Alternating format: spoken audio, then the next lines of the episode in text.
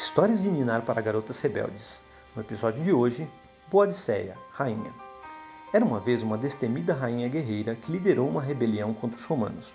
Boadiceia só tinha 28 anos quando liderou sua tribo, os Icenos, para a batalha. O marido dela, o rei, tinha morrido e deixado o reino aos seus cuidados.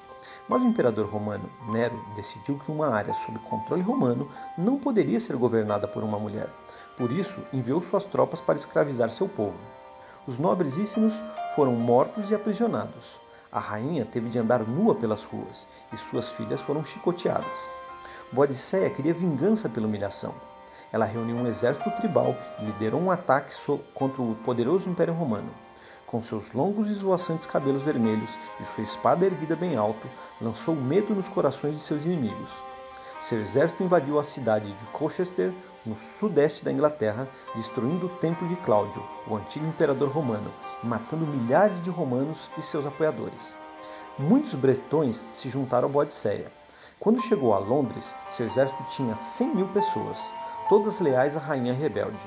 Entretanto, embora os romanos estivessem em número bem menor, tinham armas melhores, e por isso venceram, enquanto Boadiceia morreu lutando.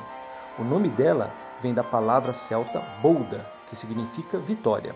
Por sua bravura, ela passou a simbolizar o espírito de luta dos britânicos. Hoje, é possível ver uma enorme estátua de bronze de Boadicea e suas filhas sobre uma magnífica carruagem puxada por cavalos, em Londres, perto de Westminster.